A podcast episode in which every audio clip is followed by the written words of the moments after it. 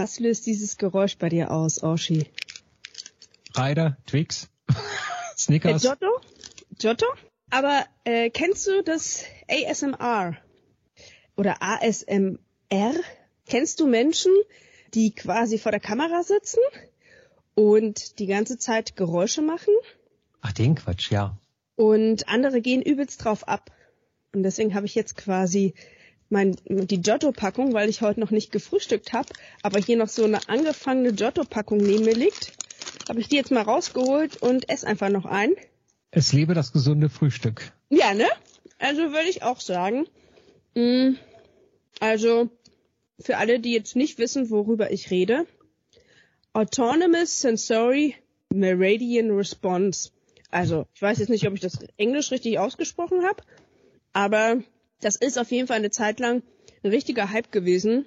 Ist auch immer noch auf YouTube. Leute, den Millionen Menschen folgen, die die ganze Zeit einfach nur Geräusche machen und sich dabei filmen. Also die nehmen dann so eine Haarbürste oder eine Giotto-Packung und machen die ganz langsam auf vor dem Mikro. Und es gibt Menschen, die finden das richtig meditativ. Oder erregend. Äh, oder auch das, also das ist natürlich unterschiedlich. Warte, ich stöpsel dich mal um, weil ich höre dich, ich habe Kopfhörer auf und höre dich trotzdem über meinen Laptop. Das finde ich komisch. Ja. Derweil erzähle ich mal kurz, ähm, dass wir ja inzwischen schon Oktober haben und ich seit letzter Woche wieder mal ans Universum glauben muss, weil wie hoch ist die Wahrscheinlichkeit, dass man in dieser Millionenstadt einfach zu einem irgendeinem Zeitpunkt irgendwo langfährt und man sein Gegenüber sie entgegenkommen trifft. sieht Mich trifft. ja, ja, genau. So, also was ist passiert? Eine Kreuzung in Charlottenburg. Mir fuhr Feli entgegen, bog rechts ab und ich bog links ab. Und damit fuhren wir auf der gleichen Straße zum gleichen Zeitpunkt. Äh, Ja. Das ist unglaublich, oder? Und das Krasse war, ich habe halt überhaupt nicht gecheckt, dass du das bist. Also ich war irgendwie total unterzuckert, hatte mega Hunger, hab mir dann so was ähnliches wie Knäckebrot gekauft und hab das dann in, in mich reingeschlungen und bin so am Kauen und merke, dass neben mir jemand fährt und mich beobachtet. Und ich dachte mir so, okay, findet ihr das jetzt mega creepy, dass ich irgendwie hier so ein Knäckebrot auf dem Fahrrad esse? Hab das registriert, dass ich angeguckt werde und guck dann nach links, denke mir so, mhm, okay. Und dann guckt er mich weiter an und dann auf einmal habe ich gecheckt, dass du das bist. Ich habe es erst beim ersten Blick nicht erkannt. So krass, Oshi. Aber ich finde so das äh, war un unglaublich. Also man muss ja, jeder wussten wir voneinander und dann fahre ich an irgendeinem Zeitpunkt da zu diesem Zeitpunkt vorbei und du auch und wir biegen beide in die gleiche Straße ein. Es war ja nicht so, dass ich absichtlich dann auch in die Straße eingebogen bin, sondern ich wollte da sowieso lang. Und das hat mich dann so erstaunt. Da dachte ich so, dann trittst du zweimal schneller, da war ich neben dir und da hab schon gemerkt, du hast mich nicht erkannt, weil ich ja nur auch einen Helm auf hatte und Mütze auf und wie auch Ja, immer. du, du warst total eingepackt in dein ganzes Zeug da. Also Es ist ja auch Herbst.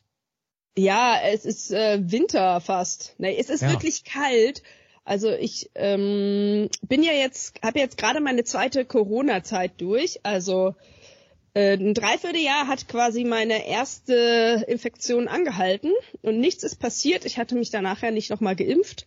Es war quasi mein Booster, meine erste Corona-Infektion und jetzt ist es mein zweiter Booster.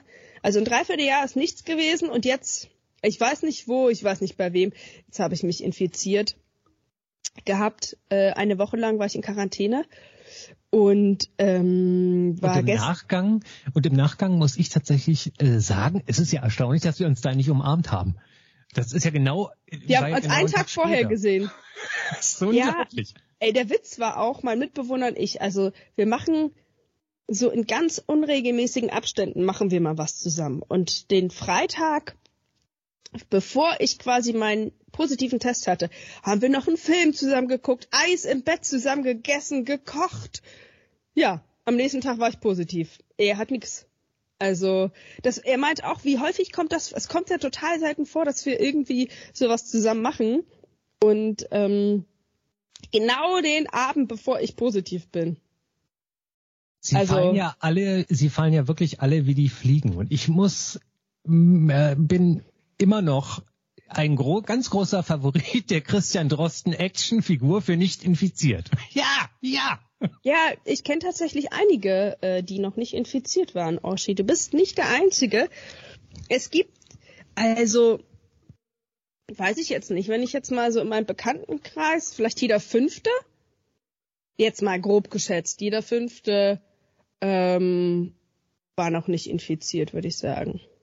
Naja, aber es werden ja. immer weniger und das muss man auch mal so sehen. Jetzt ja. blicken wir einmal zurück. Wir hatten die große Sommerpause. Du bist ja. aus Portugal zurückgekommen. War es alles schön, alles gut, so wie du es dir vorgestellt hast, um einmal wenigstens einen Blick drauf zu werfen? Ja, war super. Also die Rückreise war auch anstrengend, weil wir echt viel Auto gefahren sind und ich bin ja jetzt sowieso nicht der Autofahr-Freak. Also ich fahre einfach lieber Bahn. Aber mit dem Auto sieht man natürlich auch mega viel und wir haben eine richtig schöne Reise gehabt. Ich glaube, das letzte Mal, als wir gesprochen haben, da waren wir den letzten Tag in Portugal und dann sind wir nach Nordspanien gefahren. Also wir waren ja eh an der spanisch-portugiesischen Grenze die ganze Zeit. Sind dann aber nach äh, Nordspanien, nach Galicien hoch und ins Baskenland. Richtig schön. Also landschaftlich mega geil. Ähm, es waren total wenig Touristinnen da. Also, und wenn dann nur Spanier. Also es war so krass, weil du siehst ja Deutsche eigentlich überall oder Europäer überall. Aber dort, wo wir waren, war halt niemand. Ich weiß gar nicht warum. So weil das landschaftlich mega schön war. Mm, und du hattest so Felsen, geile Klippen, ähm, die schönste Bank der Welt, wie sie ausgeschildert ist. Ähm, in Galizien, wo man halt so ein übelst, das ist halt einfach so eine normale Holzbank. Und du hast aber de total den geilen Blick aufs Meer. Das ist schon richtig geil. Und alles so ein bisschen, ja, nicht so, wie sagt man das, einfach ein bisschen rau, bisschen, ja, Natur halt, weißt du? Da war jetzt kein Hotel, ein Pipapo, es war einfach nur Natur. Und ähm, ich hatte dir ja das letzte Mal schon erzählt, dass wir diese Park for Night App genutzt haben und ja, auch wenn wir nicht immer quasi die Parkplätze äh, genutzt haben, die uns da vorgeschlagen wurden, aber es hat uns halt in coole Gegenden auch gebracht, ne? Wo man sonst jetzt nicht hinfahren würde. Ja, und dann von Spanien. Und genau, was noch krass war, überall, wo wir hinkamen, war irgendwie gerade ein Volksfest. Also, ähm, wir sind dann auch, die letzte Station in Spanien war Bilbao. Das ist so eine Stadt in Nordspanien. Eher noch, da gibt es das Guggenheim Museum, dadurch könnte man das vielleicht kennen. Und da war dann aber in der ganzen Stadt einfach eine riesige Fete. Also das war, hm, wie kann ich das beschreiben, so zum Vergleich? Ähm, Karneval der Kulturen? Ja, aber anders. Stell dir vor, äh, am Spreeufer, ähm, ja, das gibt's ja irgendwie, also hier Paul Linke, weißt du, Paul Linke Kanal oder Ufer heißt das in Neukölln da wo man ja von beiden Seiten an der Spree entlang laufen kann. Und auf ja. beiden Seiten waren einfach überall viele Partyzelte, unterschiedlichste Musik. Da gab's ein, eine queere Stage, dann gab's einfach normal spanische, dann gab's Popmusik, Rockmusik. Überall war einfach Remi Demi. Es war so geil. Und in der Stadt gibt's auch viele Brücken, ähm, wo man quasi den Fluss immer überquert und dann gab's nachts noch ein Feuerwerk. Das haben wir jetzt nicht mitgenommen, aber also es war einfach ja, richtig cool. So überall, wo wir hinkamen, war irgendwie was los. Also wir, wir mussten eigentlich in die Natur fahren, um mal unsere Ruhe zu haben, weil in den Orten, wo wir waren, war halt immer direkt so eine Riesenparty. naja, wir sind dann von Spanien nach Frankreich gefahren, nach in die Normandie, weil wir nochmal Kitesurfen gehen wollten. Das hat auch ganz gut funktioniert. Da habe ich äh, eine richtig coole Session gehabt, ähm, weil dort äh, Ebbe und Flut, ne, ist dann nachmittags, ähm, es war halt Flut und dann wurde Ebbe und dann ist ja immer mehr Wasser weggegangen, ne, aus dem, aus dem Meer und du musst dich halt immer wieder neue Bedingungen anpassen beim, beim Kitesurfen, ne. Also du kannst ja auch in relativ flachem Wasser fahren, aber wenn du halt irgendwann auf Grund kommst, ist halt nicht so geil. Und das war halt immer wieder eine, immer wieder eine Herausforderung. Da gab es mal mehr Wellen, dann weniger, dann war das Wasser unruhig, dann war es irgendwie mal 500 Meter total einfach zu fahren. Das war irgendwie eine richtig coole Erfahrung.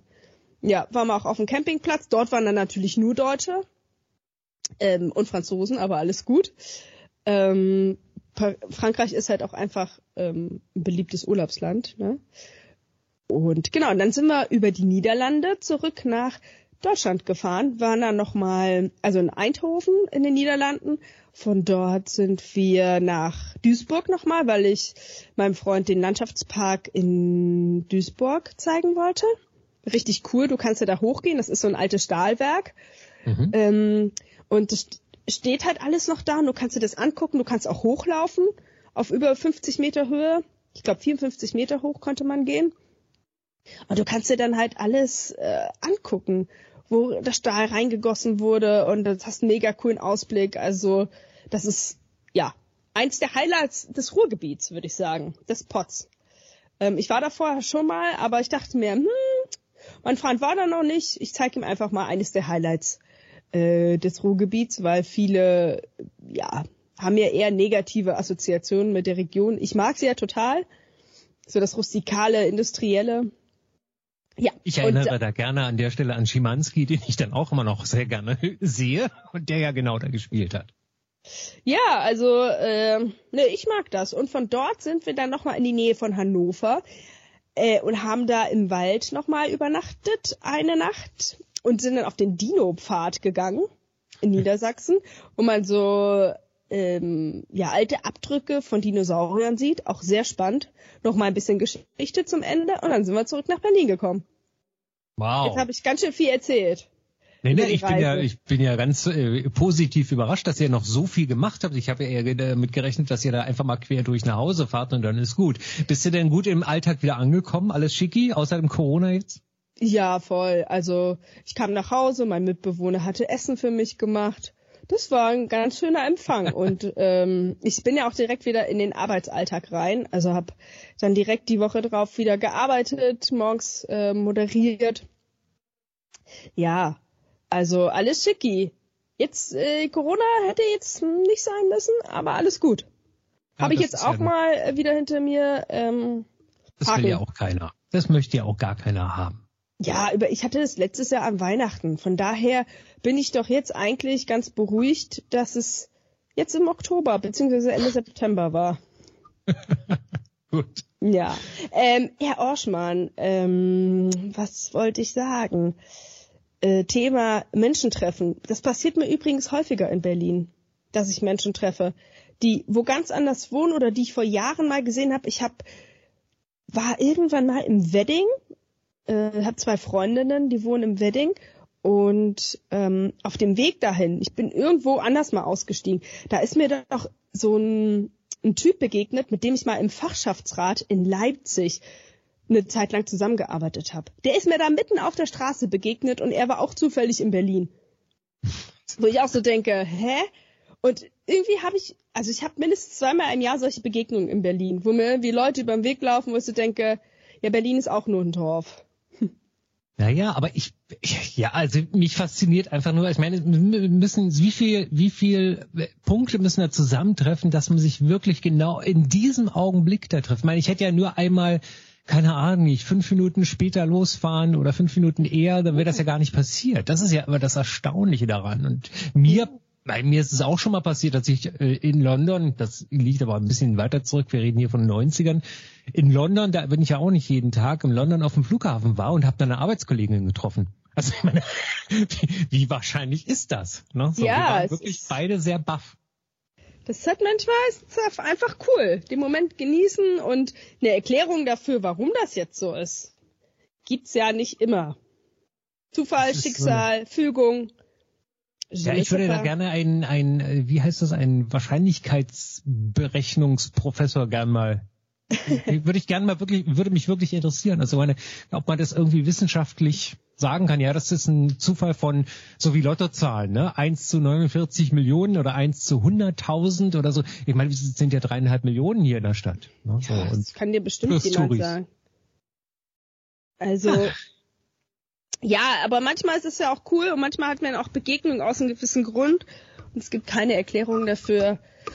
Ja, ich würde sagen, einfach genießen. Du, ich habe mich gefreut, dass ich dich diese Woche da getroffen habe. Das war schön. Es war auch erst erschreckend, weil ich dich nicht erkannt habe. und ich verwundert war, dass ich dich nicht erkenne, weil so lang ist es ja jetzt auch noch nicht her, dass wir uns gesehen haben. Das letzte Mal waren wir ja was trinken in Charlottenburg.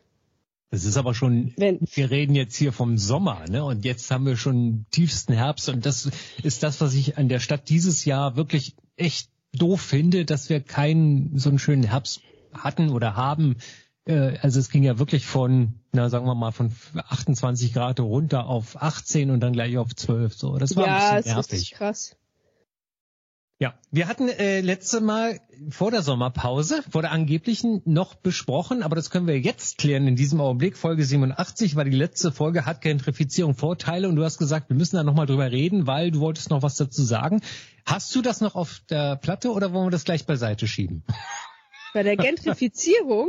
ja, da hattest du gesagt, da müssen wir aber nochmal, wir haben so wenig jetzt drüber gesprochen, ich möchte dazu noch etwas sagen. Mm. Wenn nicht, hake ich es gleich ab. Hake es mal ab. Ich weiß, das ist ja jetzt auch schon wirklich lange her. Der alte Mann. Lange Nacht ihr habt? Und die Montag. Ja, ist ja auch nicht so ungewöhnlich. Der ultimative Podcast für Lebensaufgaben. Na dann gehen wir zur Folge 88, da sind wir. Herzlich willkommen. Juhu! Wann kaufst du dir ein E-Auto?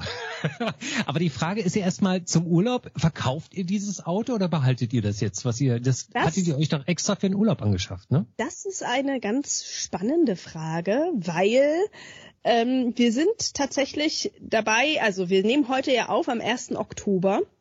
Die Zulassung des Autos ist am 30. September abgelaufen und bis dahin wollten wir das Auto auch verkauft haben. Aber äh, eBay Kleinanzeigen beziehungsweise so Verkaufsannoncen zeigen auch echt, wie unsere Gesellschaft aktuell tickt. Ja, ich selber konnte mich ja da nicht drum kümmern, um den Verkauf, weil ich ja hier eingesperrt zu Hause saß. Das hat mein Freund übernommen. Und ohne Witz, ganz viele Leute, die sich gemeldet haben, haben dann irgendwie fünf Minuten vorher abgesagt oder haben total drauf gedrängt, dass man sich trifft. Der ist irgendwie an den Arsch der Heide gefahren um das Auto zu zeigen und dann sagen die Leute, nee, heute passt mir doch nicht. Wo ich denke, sag mal, also nach Oranienburg. Ich fahre doch nicht nach Oranienburg, was von Berlin jetzt auch wirklich kein Katzensprung ist, mit dem Auto, weil jemand unbedingt sich dieses, diese Karre angucken will. Und dann sagt er am gleichen Tag, eine Stunde vorher, heute geht gar nicht. Und mhm. hat aber vorher immer drauf gedrängt. Und das waren halt mehrere solche Situationen, dass Menschen halt erst super interessiert waren und dann doch vorher abgesagt haben, wo ich so denke, gibt es keine Verbindlichkeiten mehr?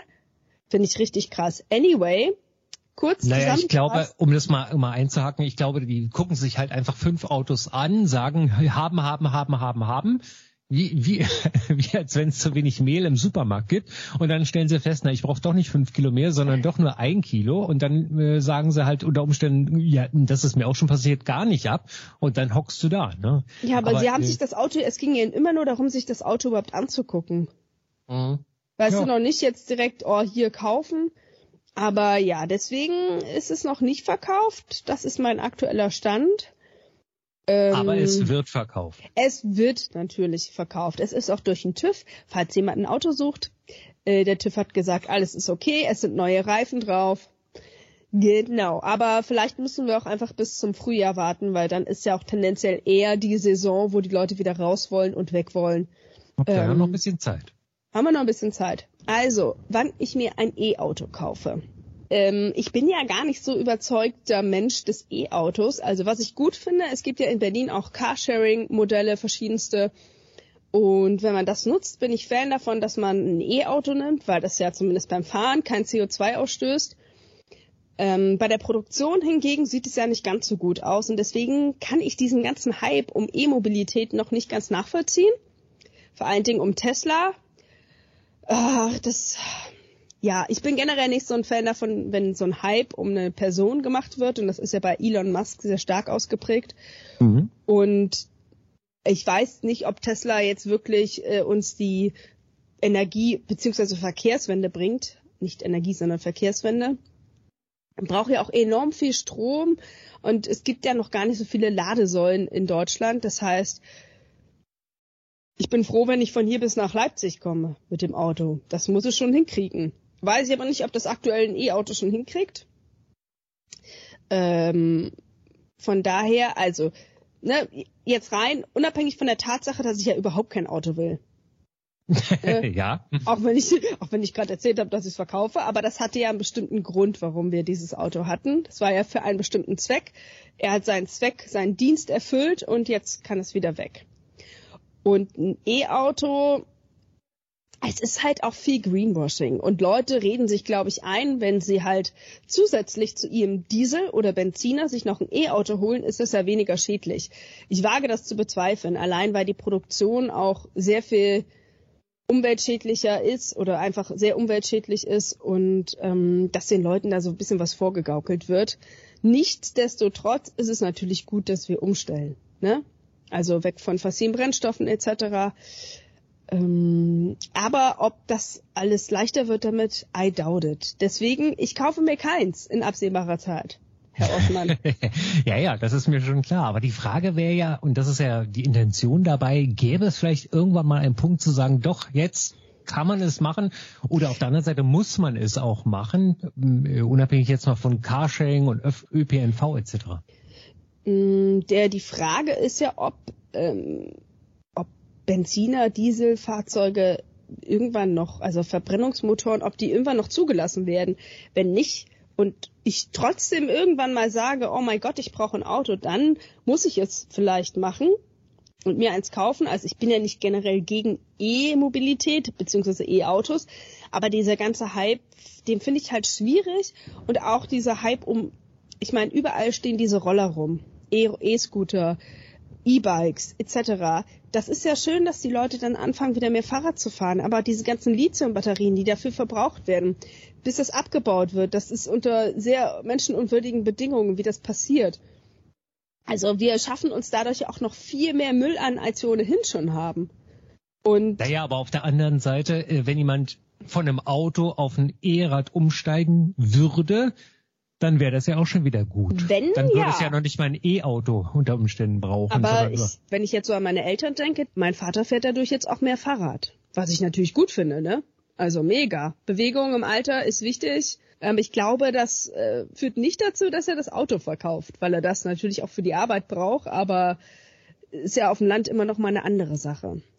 Also ja, dann ist dann ist ja die Frage, wie man die Batterien, sagen wir mal, äh, und da gibt's ja auch schon Ansätze zu, leider im Moment nur Ansätze und das ist ja immer eine Kostenfrage. Ich glaube, da müssen wir auch viel mehr investieren, wie man die Rohstoffe tatsächlich äh, aufhebt und damit dann wirklich einen Weg schafft, um da diesen Kreislauf zu aktivieren.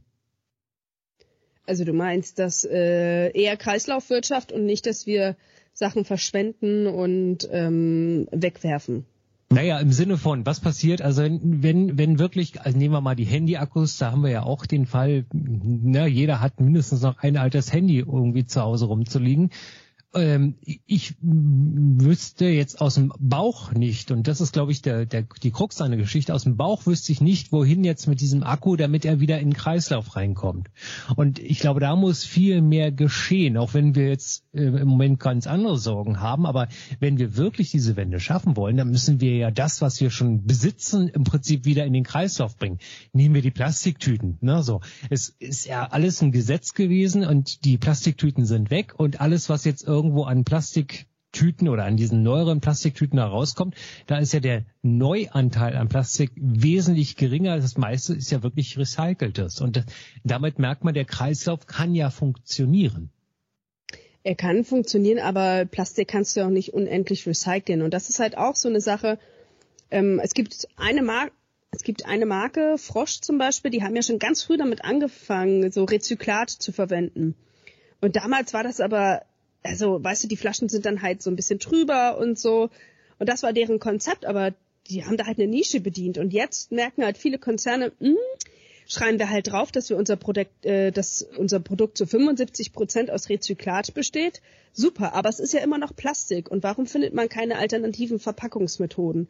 Also, sie verkaufen uns etwas, was eigentlich scheiße ist, sagen aber, wow, wir haben das halt zu einem gewissen Prozentsatz irgendwie recycelt. Ja, das macht's aber nicht besser. Es wird jetzt ja immer jeder, noch ne? Jetzt jeder anfängt zu googeln, äh, was ist das bitte, was du da gerade zitiert hast? Ist das ein recyceltes Plastik? Ja, genau. Also ähm, es ist Plastik, was recycelt wurde. Rezyklat nennt man das. Aber warum? Ich meine, es gibt doch bei Frosch zum Beispiel auch schon die Pappverpackung. Also warum, oder meinst du dann ähm, Flüssigwaschmittel oder äh, wozu braucht man überhaupt da noch Plastik in dem Augenblick? Ja, es gibt ja, also es gibt ja auch Alternativen zu Plastikverpackungen, ne? Aber die sagen halt, wir nehmen halt das, was wir haben, verwenden es so lange wieder, bis ähm, also wir nehmen den, den Stoff, den wir haben, wir nehmen altes Plastik und machen daraus was Neues. Das war halt der Ansatz. Es gibt natürlich auch Kartonverpackungen. Aber du kannst halt einen Shampoo schlecht in einen Karton reinpacken. Ne? Ja, ja. Wo, genau. Zum Beispiel, Frosch macht jetzt kein Shampoo, aber es gibt ja auch andere Anbieter. Ähm, und dann gibt's halt die, die, die, äh, die Seife am Stück etc. Es gibt ja viele Alternativen. Das passiert aber erst, wenn es irgendwie so einen Trend gibt. Und den gibt es ja gerade. Ne? Und ähm, es gibt auch Hersteller, die zum Beispiel so Tabs herstellen. Tabs für, ähm, nicht für den Geschirrspüler, aber sehen so ähnlich aus. Die sind dann aber für ein Fensterputzmittel, dass man halt nicht diese Flaschen sich kaufen muss. Was die dann aber machen, die sagen, wir bieten euch auch die Flaschen dafür an, da könnt ihr dann immer euer Tab reinmachen und mit Wasser mischen. Wo ich so denke, ihr verkauft ja auch wieder Plastik. Also ihr, ihr suggeriert den Menschen, kauft doch etwas, was nicht unnötig Plastik besitzt. Gleichzeitig bieten sie aber auch wieder Plastikprodukte an. Ja, aber äh, wenn das du die Flaschen halt nimmst und die zehnmal benutzt, dann äh, hast du im Prinzip nur ein Zehntel dessen verbraucht, was du vorher ja, verbraucht hast. Ich kann hast. aber auch die alten Flaschen, die ich eh noch zu Hause habe, nutzen. Ich muss mir ja nicht noch mal eine extra Plastikflasche Flasche dazu kaufen.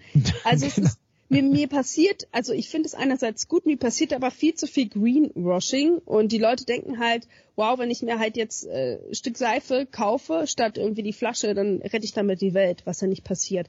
Aber nichtsdestotrotz ist es natürlich gut, dass es so eine Entwicklung gibt, aber wir müssen halt weg von noch mehr Kunststoffproduktion, was ja aktuell immer noch passiert, hin zu weniger. Und damit und, sind wir wieder beim, beim Akku wenn man die Rohstoffe da nutzen könnte, dann wäre das doch auch eine Möglichkeit, oder? Ja, natürlich. Wenn man die nutzen kann, dann auf jeden Fall. Aber Tesla wird auf jeden Fall keine Batterien ja hier in Deutschland mehr produzieren, wie Sie schon gesagt haben. Die werden das nämlich schön in die USA verlegen. Das war ja das, ähm, die Batterieproduktion, die Tesla hier vorantreiben wollte, äh, wird wohl nicht stattfinden. So die letzte Meldung dazu. Ne? Hier Vorreiter, Batterien etc. Ja, ja. Also, ähm, aber das ist ein anderes Thema. aber ähm, wie, stehst, wie stehst du denn eigentlich zum E-Auto? Wäre das was für dich? Ja gut, unabhängig natürlich davon, dass ich der Radfahrer vom Herrn bin. Ähm, natürlich immer, immer gesetzt, ich bräuchte oder ich muss mit einem Auto fahren. Die Fälle gibt es ja. So, dann würde ich natürlich sofort sagen, ich nehme E-Auto. Ähm, für die Stadt brauche ich es jetzt nicht. Ne? Und die Parkplätze werden ja auch nicht besser. Aber es gibt ja auch so ähm, diese Hybriden inzwischen so kleinere. Ne? Ich nenne es mal, kannst du kannst dich entsinnen, es gibt ähm, so, wie nennt man das? Diese Kleinfahrzeuge, also die, äh, die ursprünglich mit so einem Moped-Motor, Piaggio, glaube ich, waren das auch, die mit so einem Moped-Motor betrieben wurden, die auch nur hinten so ein, so ein Moped-Kennzeichen dran haben, sprich, die fahren höchstens maximal 45, gehe jetzt mal davon aus, ich brauche es in der Stadt oder ich brauche es im, um, im, im kleineren Umland und das als E-Auto-Version, also 45 kmh, warum denn nicht? Ne? Würde ich auf jeden Fall machen. Ich brauche jetzt nicht natürlich das große Vier-Personen-Auto, weil äh, die Wahrscheinlichkeit, dass meine Kinder da mitfahren oder so, ist gleich null und da kann ich dann natürlich auch auf den, auf den Mietwagen umsteigen. Aber ich finde das schon sehr faszinierend, diese, diese Technik, die jetzt natürlich auch gefördert, ähm, natürlich im großen Stil bei allen Anbietern ja jetzt kommt. Apropos Fahrrad, du hast doch da so eine Tour nach Stuttgart, nee, nach Tübingen gemacht. Wie war, wie war das eigentlich? Soll ich jetzt auch noch von meinem Urlaub erzählen? Sehr gut. Ja, natürlich. Äh, also ich, hallo, wir, wir, wir starten die Folge mit einem Urlaubsbericht und wir beenden sie auch mit einem Urlaubsbericht, oder? Okay, ich, ich steige mal ein mit, ich habe einmal an dich denken müssen. okay. Und zwar ähm, in der fränkischen Schweiz. Das ist ein wunderschönes, ähm, eine wunderschöne Felsenlandschaft und ich, der Radweg führte tatsächlich ein Meter breit nur. Also links ab, abfallendes Geländer, rechts äh, eine, eine Steinwand und da waren tatsächlich Kletterer, ne, die da mit Seilen Ah. etc. sich hochgeschwungen haben und ich komme dann mit meinem Reiserad da auf einmal durch. Aber es war der offizielle Radweg und die waren es anscheinend schon gewöhnt. Die hatten so kleine Hütchen aufgestellt schon vorher, dass man also als Radfahrer da gewarnt war, dass man da nicht durchbrettert. So. Und das war sehr süß. Äh, vom Abriss her, äh, die Temperaturen waren ja leider nicht so doll. Ich wollte öfter campen, habe es insgesamt nur dreimal gemacht. Ich habe zehn Tage gebraucht nach Tübingen. Davon waren allerdings zwei Nächte, ähm, äh, zwei Nächte ähm, zusätzlich. Einmal eine normale Pause, die ich sowieso eingeplant hatte auf der Hälfte der Strecke und die zweite war wetterbedingt, weil Gewitter an einem Tag angesagt war. Und dann habe ich äh, zwei Nächte gleich Pause gemacht, obwohl, also ich hätte es auch in neun Tagen schaffen können, 820 Kilometer, 55 Stunden reine Fahrzeit äh, von Berlin über Leipzig, Gera, Hof, Bayreuth, wer sich so ein bisschen auskennt, Forchheim, Höchstadt an der Aisch, Aalen und dann runter nach Tübingen. Ich hatte wettertechnisch alles mit dabei von strahlendem Sonnenschein bis strömenden Regen. Ich bin ein einziges Mal auch nachts gefahren. Das war Oh. wirklich der Hammer. Also ich bin äh, tagsüber gefahren und dann habe ich überlegt, okay, bis wohin fährst du jetzt? Und dann lief es irgendwie so gut, wettertechnisch auch. Es war eine äh, sehr angenehme Nacht, nicht zu kalt, aber wenn man Rad fährt, merkt man es ja sowieso nicht so sehr. Und dann bin ich bis, äh, glaube 1.30 Uhr oder so geradelt und bin dann direkt zu einem Hotel, was noch offen hatte und habe dann da im Hotel übernachtet. Ähm, es war auch genau diese Nacht, wo sie dann im Prinzip in der, am nächsten Tag dann Gewitter angesagt hatten, wo ich dann wirklich auch zwei Nächte Pause gemacht habe, die dann gleich angezogen. Also im Endeffekt, ach so, eine Panne hatte ich, das war auch ein bisschen unglücklich und zwar deshalb, weil es an dem Tag dann auch Nieselregen war und die Pannenhilfe dann doch äh, mich schlicht und ergreifend vergessen hatte. Das war ein bisschen ärgerlich. Äh, soll heißen, nach drei Stunden hat mich jemand angerufen und hat gefragt, wie sieht's denn aus? Ihr Fall ist ja hier noch offen. Und dann habe ich gesagt, ja, ich stehe hier immer noch. Das war ein bisschen ärgerlich, aber dann ging es eine halbe Stunde später weiter. Da bin ich dann auch nicht weiter gefahren. Aber es war wirklich so schnell eigentlich, weil ich dachte, ich äh, plane ja, also ich hatte ja im Prinzip 19 Tage Urlaub und hatte gesagt, okay, nach dem 14. Tag will ich da sein und ich war dann schon nach dem 10. Tag da, so dass ich da im Prinzip ein langes Wochenende in Tübingen noch verbracht habe, um meine Tochter zu verabschieden, die ja jetzt in äh, London ist zum Studieren. London, also. sehr cool. Ja, ja. Also es war wirklich ähm, planungstechnisch eigentlich sensationell. Ich hätte mir ein bisschen schöneres Wetter gewünscht, weil ich hätte doch gern etwas mehr gezeltet. Das war nicht so gedacht, aber äh, die drei Male, die ich gezeltet habe, waren auch wunderschön, muss man sagen. Also, Leipzig. Du hattest Ja. jetzt keinen Fall, dass das Zelt nass war und du am nächsten Tag los musstest. Das Doch, war ja das deine Zelt. Doch, Doch, das Zelt. genau, also äh, das, die drei Nächte waren im Prinzip die erste Nacht kurz vor Lutherstadt Wittenberg. Da habe ich wild gezeltet. Da war überhaupt nichts. Leipzig habe ich auf, offiziell auf dem Campingplatz an einem See in äh, was ist es, West-Leipzig, da gibt es einen großen See, da gab es einen See. ja, das kann so gut sein. Ähm, und schlussendlich habe ich dann nochmal in der fränkischen Schweiz in Weichenfeld übernachtet äh, mit meinem Zelt. Da war es dann allerdings auch wettertechnisch dann schon so ein bisschen kühler. Ich war auch der Einzige auf diesem Zeltplatz. Und da war das Zelt dann am nächsten Tag nass, weil es nicht nur abends geregnet hat, sondern das war das Problem dann am nächsten Morgen erstmal Nebel da war. Und Nebel macht das Zelt nicht trocken. Ganz im Gegenteil. Nebel macht das Zelt nass oder hält es nass. Jawohl. Und ähm, da habe ich dann aber das Glück gehabt, dass dann so gegen neun Uhr die Sonne dann über die Felsen kam und ich dann also bis halb elf, anderthalb Stunden das Zelt, ich sag's mal, nicht ge- durchgetrocknet, aber so trocken hatte, dass ich dachte, okay, jetzt kannst du es zumindest mal zwei Tage da noch drin lassen.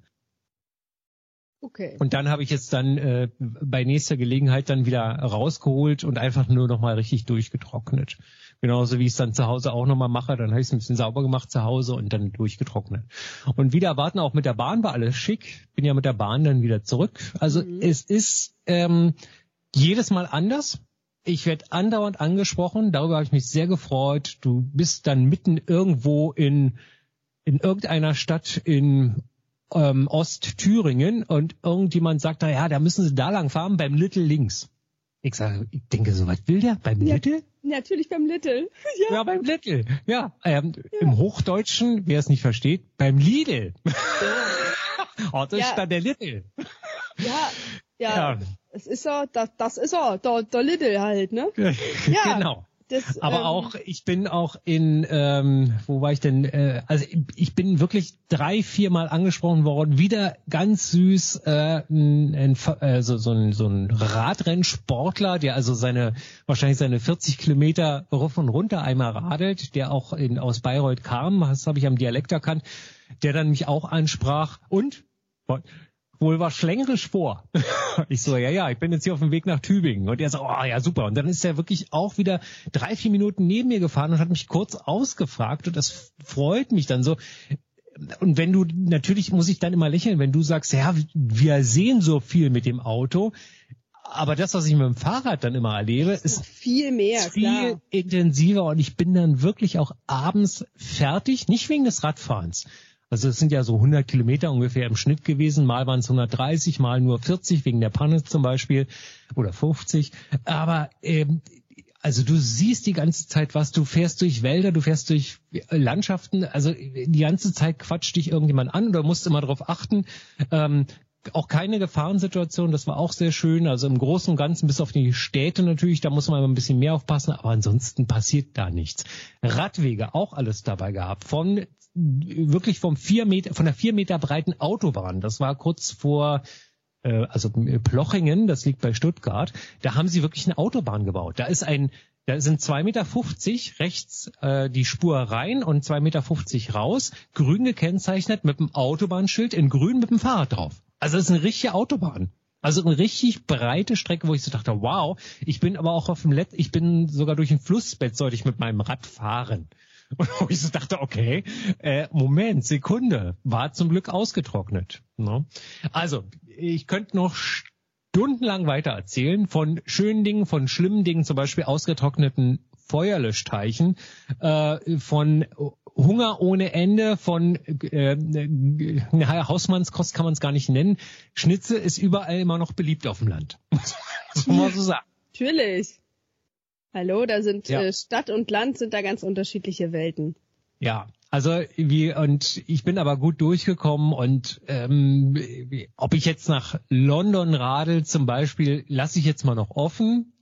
Ich bin positiv gestimmt, aber das äh, das das Problem ist dabei immer die, also ich muss ja ich muss ja vorher schon festlegen, okay, ich fahre in diesem Zeitraum und das Ärgerliche ist dann natürlich, wenn der Zeitraum natürlich verregnet ist. Ne? Da, also wenn es mal Ja, regnet, natürlich. ist nicht das Problem, aber ich hätte gerne natürlich Zeiten, wo es warm ist, wo es trocken ist. Es muss jetzt nicht heiß sein, aber sagen wir mal 15 bis 25 Grad ist alles gut und ein bisschen die Sonne scheint, dass ich dann auch wirklich mit meinem Zelt zum Beispiel, was ich natürlich die ganze Zeit mitgeschleppt habe, habe aber im Prinzip nur drei Nächte draußen geschlafen von den zehn. Hätten ja viel mehr sein können. Aber das wird sich nicht ändern lassen, solange ich nicht in Rente bin. Ja, und äh, du zählst ja immer ganz fleißig mit, wann du in Rente gehen wirst. Hast du die aktuelle Tageszahl auf dem Schirm? Nee, die Ja. aktuelle habe ich nicht. Aber es sind, warte mal ist kurz. bestimmt in der Excel-Tabelle. Sei nicht so gemein. Nein, nicht. also es, es sind äh, noch knapp zwei Jahre bis 5000 Tage bis zur Rente. Also noch, also in zwei, in zwei, im Sommer in zwei Jahren sind es noch 5000 Tage. Okay. Also werden es jetzt noch 5800 sein oder irgendwie sowas, keine Ahnung nicht. So genau weiß ich es dann doch nicht. Herr Orschmann, ich habe ähm, für die nächste Folge zwei unterschiedliche Themenbereiche. Möchtest du eher etwas ähm, tiefgründiges oder eher ein bisschen was launiges? Na, dann können wir doch mal tiefgründig gehen. Tiefgründig. Wovor hast du eigentlich Angst? Sehr schön. Ja? Dann Ja. wünsche ich dir viel Spaß und dieses Mal warten wir nicht so lange äh, mit der nächsten Folge. Wir sind jetzt beide wieder da, am Start. Äh, Ich wieder gesund fast. Und dann hören wir uns in zwei Wochen wieder. Das machen wir. In diesem Sinne, ahoi. Macht's gut, Nachbarn. Der alte Mann und die Montag. Der ultimative Podcast für Lebensaufgaben.